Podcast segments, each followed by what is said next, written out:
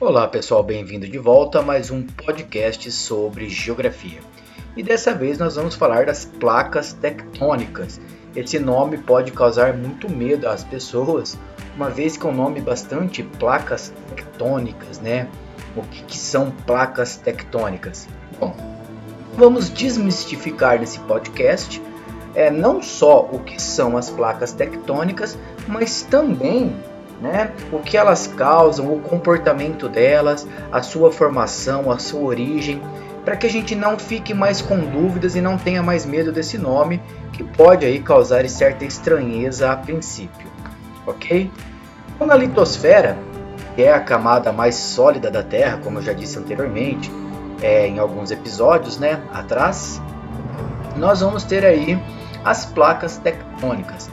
São grandes rochas solidificadas que ficam entre a crosta terrestre e o manto, ok? Então essas placas são como se fosse uma sustentação da crosta terrestre, certo? Então elas compõem, elas fazem parte da parte externa e sólida do planeta, chamada de litosfera, ok?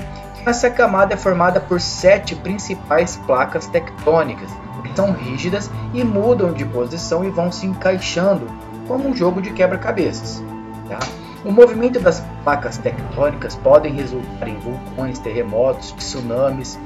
Então é, é muito importante entender a sua dinâmica. As principais placas são a placa norte-americana, placa sul-americana, placa de Nazca, a placa africana, a indo-australiana e a euroasiática, tá? além da placa do Pacífico, ok? E essa placa do Pacífico é muito conhecida também pelo Pacific Ring Fire ou Círculo de Fogo do Pacífico, área no mundo a qual está submetida a maior concentração de vulcões ativos no mundo, certo? Mas vamos entender então o surgimento das placas tectônicas e como se chegou a essas placas tectônicas, uma vez é muito difícil estudar essas placas, né?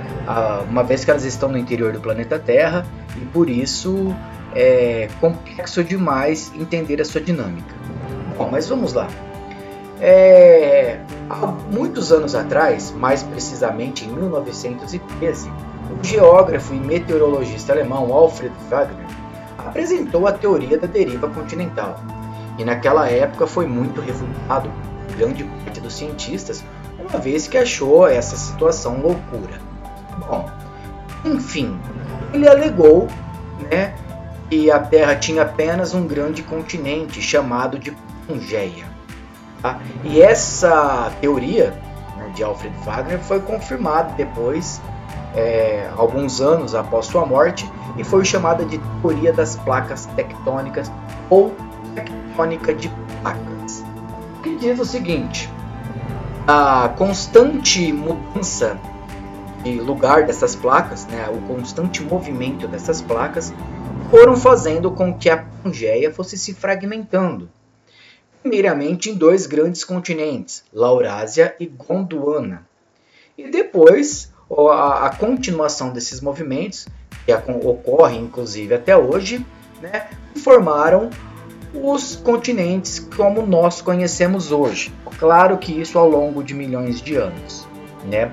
Então, para a gente ter uma ideia, é, aproximadamente 250 milhões de anos atrás começou essa separação da Pangeia, ok? Espero que tenha entendido isso. Alfred Wagner, né? Ele observou algumas características, algumas situações, para chegar à conclusão que a Terra, antes de ser como ela é hoje, né, ela foi anteriormente um grande bloco continental e deu o nome de Pangeia. Certo?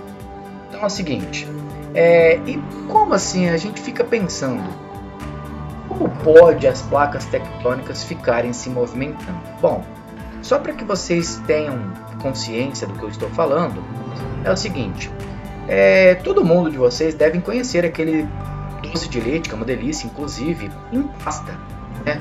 Que ele vem no, no, nos é, plastiquinhos lá, aquele doce de leite pastoso que a gente come de colher.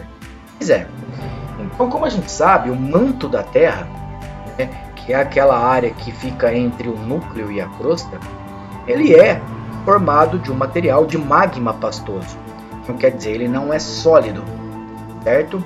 Então as placas tectônicas, esses grandes blocos de rocha que estão concentrados ali no manto, eles não estão fixos, né? Essa pastosidade do magma permitem que eles se movimentam. Imaginem, o centro da Terra, né, ali perto de 6 mil graus Celsius, né? É, mandando vapor e fazendo com que ocorram as, com, as correntes convectivas do magma, né, fazem com que esses blocos de rocha se movimentem. E essa movimentação é que causa não só foi o, o, o perdão, né, dizendo, não só foi a causa da separação dos continentes, como é responsável até hoje por vários desastres é, naturais, né, desastres entre aspas, porque podem ocorrer de maneira natural, que são os vulcões, os terremotos, os tsunamis, entre outros, ok? Bom, vamos lá. É, as principais placas todo mundo já conhece, e aí, para que a gente entenda o, a, essa questão de, dos limites né, da placa tectônica, nós temos aí três principais, certo? Então, as placas tectônicas são aí como um quebra-cabeça, elas se encaixam, só que elas não ficam paradinhas, como eu disse. Né? As correntes convectivas do magma, além da grande pressão existente no interior da Terra, fazem com que ela se movimente. Okay? E esses movimentos eles são classificados em três bastante distintos. Então nós temos os movimentos divergentes, em que elas vão para, né, elas se divergem, elas vão cada um para um lado, tá, formando aí depressões, afastamento, ok? Então elas cada um vai para um lado, Então elas divergem, formando aí vales e depressões. É como se vocês unissem a mão tá? e fossem afastando a mão para lados opostos. Vocês vão ver que elas vão abrindo um espaço entre si e esse espaço pode ocorrer aí a formação de um vale, de uma grande depressão, certo? Então isso é muito interessante é, e a gente vai poder entender dessa forma. Então elas formam geralmente vales, né? Esses vales, por exemplo, um dos mais famosos é o Rift Valley na África, no chifre da África, ali no Mar Vermelho daqui a alguns milhares ou milhões de anos, pode ser que ocorra um grande afastamento da placa ali e ali o Mar Vermelho se torne uma situação bastante maior, um mar bem maior do que a gente vê hoje. Tá? Esse é o mais exemplo mais comum que pode se dar na formação vales por conta dos limites divergentes. Aí nós temos os limites convergentes.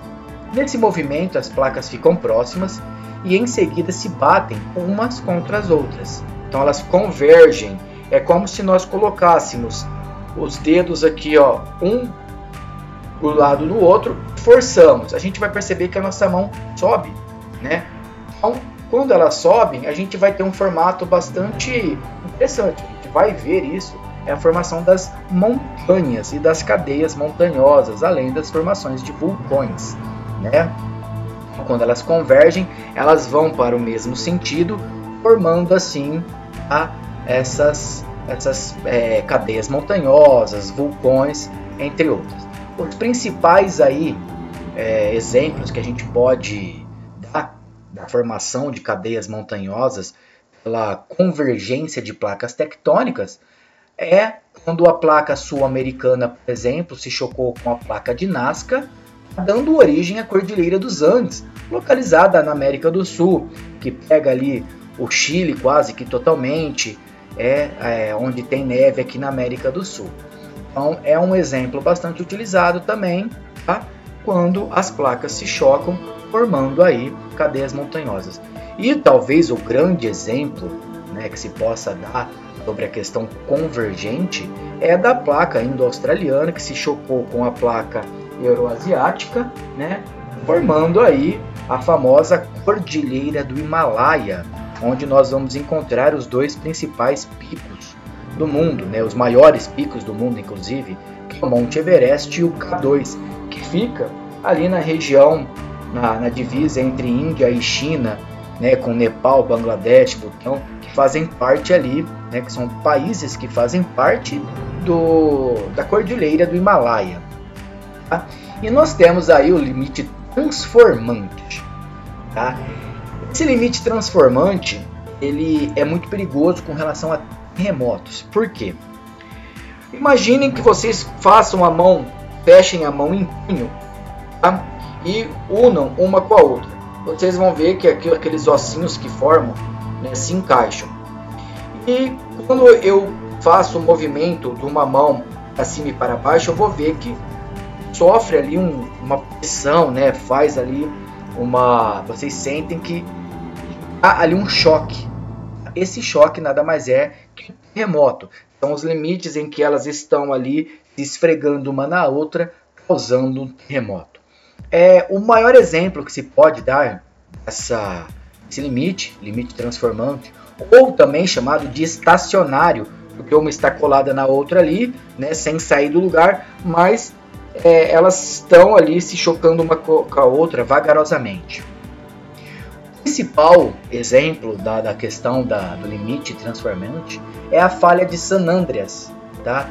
ali no estado da Califórnia, nos Estados Unidos. Então é uma falha, por exemplo, né? Esse limite transformante, transformante criou essa falha e é uma falha vista do, do céu. ok? Você vê ali as duas placas tectônicas, tá? a placa do Pacífico e a, a placa norte-americana, perdão, placa do Pacífico e placa norte-americana estão ali, tá? sempre em movimento. E quando o um movimento um pouco mais forte, causa grandes terremotos. É, o filme que retrata, por exemplo, o terremoto, a falha de San Andreas, um filme recente, aí deve ter uns 3, 4 anos, trata bem o poder de destruição a esse limite. Então a gente tem que sempre ficar atento com relação a isso, ok? Alguma dúvida aí, vou estar depois né, pronto para responder qualquer uma delas. Tá? Nós temos também o movimento de convecção. Tá? Esse movimento, por exemplo, é o principal movimento em que ele vai transformando o assoalho marítimo. Tá? Como a gente tem a crosta terrestre, né, que são as terras emersas, nós temos também ali o fundo marinho, chamado de assoalho marinho. O movimento de convecção é quando uma placa tectônica encavala sobre a outra tá? e ela vai se transformando ali, tá?